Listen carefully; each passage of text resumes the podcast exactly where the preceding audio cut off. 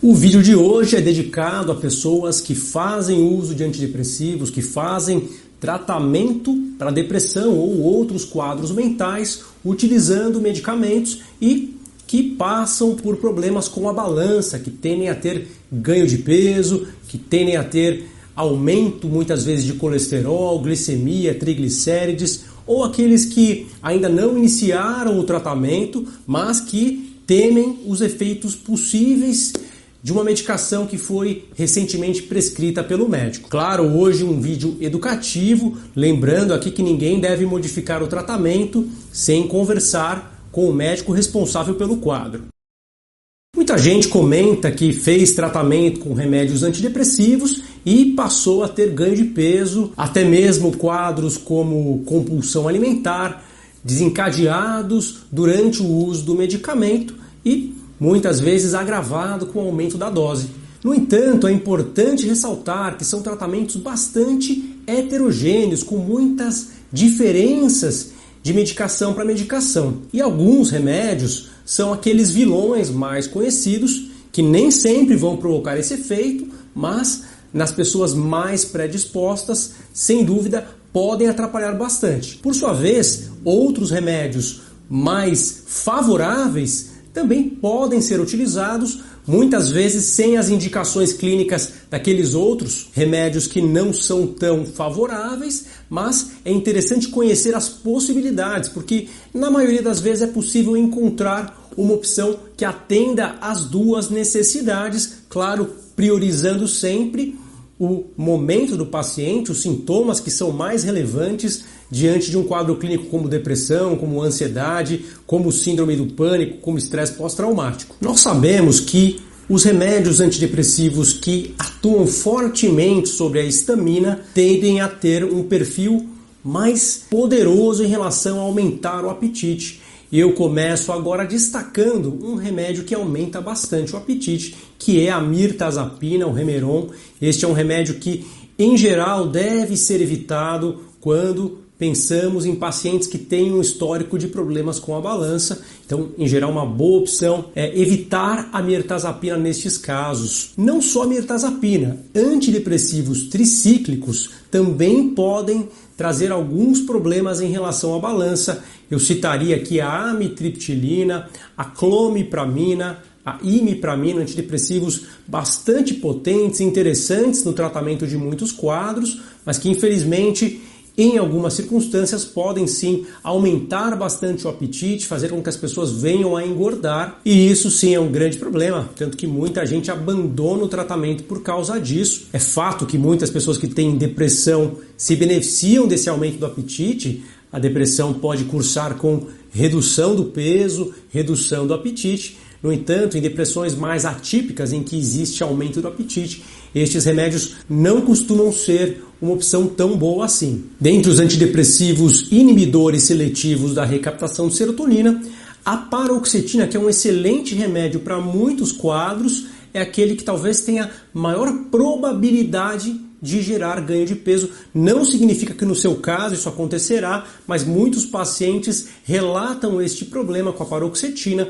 Então, outras opções entre os inibidores seletivos são mais interessantes quando o problema é com a balança. Então a gente considera remédios que são mais neutros em relação ao apetite. Eu citaria aqui a sertralina, o escitalopram, o citalopram, a fluvoxamina e os duais também, como a venlafaxina e o Cymbalta, né? a duloxetina, um remédio que também tende a ter um perfil mais neutro, embora todos estes também possam trazer algum ganho de peso com o passar dos meses, então é importante ficar atento à balança sim, mesmo quando se utiliza estas medicações. Dentre os remédios mais novos, o Brintelix também é um remédio favorável, a vortioxetina, um remédio que tem um perfil interessante também em relação ao apetite, não costuma trazer muitos problemas. Aqueles antidepressivos que ajudam, quem sabe. Existe algum antidepressivo que de fato possa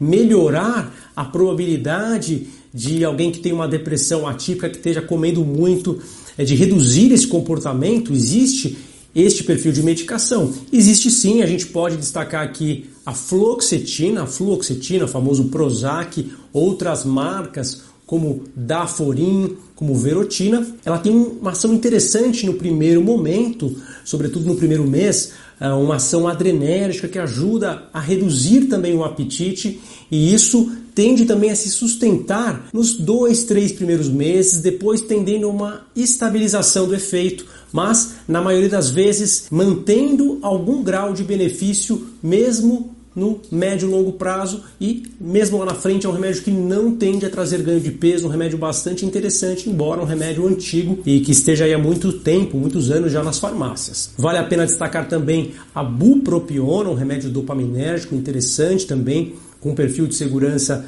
bastante interessante para uma série de quadros e que, embora não seja tão útil em transtornos de ansiedade, é sim um bom antidepressivo e, principalmente associado à naltrexona, tem ações muito interessantes até mesmo na obesidade, mas em uso isolado é um remédio que também pode ajudar a controlar o apetite, a reduzir a compulsividade, uma opção interessante então a bupropiona também conhecida como BUP, o Elbutrin e outras marcas que encontramos nas farmácias. Converse com seu médico, com sua médica sobre estas possibilidades, se isso se adequa ao seu diagnóstico, ao estágio do tratamento que você está e, evidentemente, eh, se faz sentido dentro do seu quadro clínico. Também vale destacar a desvenlafaxina, um remédio que, quando foi lançado, falou-se muito a respeito de sua ação em termos de redução de apetite. Hoje sabe-se que isso não é tão relevante assim, tão poderoso assim. No entanto, uma medicação que continua sendo uma boa opção para transtornos depressivos, nem tanto transtornos de ansiedade, tende sim a gerar uma inibição no apetite no início do tratamento, depois uma estabilidade, um efeito um pouco mais neutro no médio e longo prazo. É legal a gente ressaltar que não existe uma fórmula para todos os pacientes, uma fórmula única.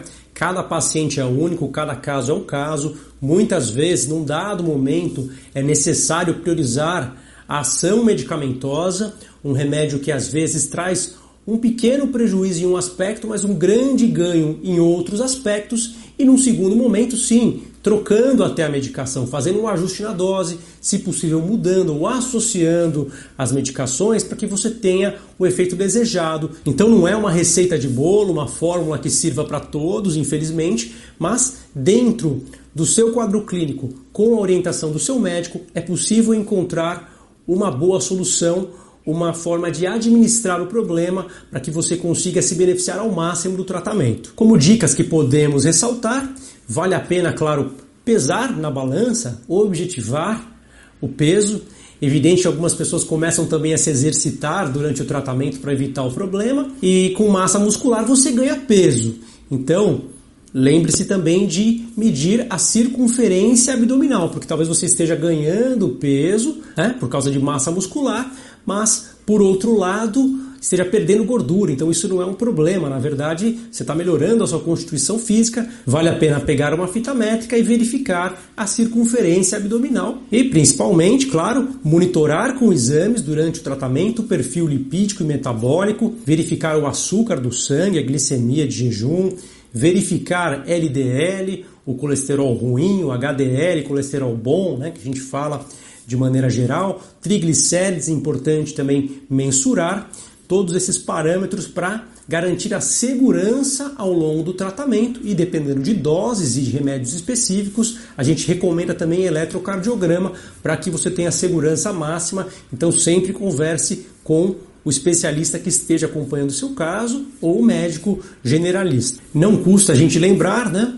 Durante um tratamento a gente tem que se dedicar também, não pode ser um tratamento passivo em que a gente espera apenas o remédio fazer efeito para depois a gente se movimentar. Dentro do possível, fazer uma boa alimentação, se possível com orientação nutricional. A gente recomenda, é claro, uma dieta com pouco carboidrato, reduzindo os carboidratos, reduzindo gorduras, mas enfatizando proteínas, fibras e alimentos ricos em água, também hidratação por via oral importante, para que você tenha saciedade com alimentos proteicos, ricos em fibra e em água. E entre um pouquinho de gordura e um pouquinho de carboidrato, até mesmo a gordura é preferível. Então, reduzir os carboidratos é super importante para que a gente evite aquela compulsividade, aquela dificuldade de obter saciedade que alguns remédios podem agravar. Então, isso tudo, claro, não é uma novidade que eu estou falando, mas é importante, embora seja uma coisa que todos conheçam, a gente precisa,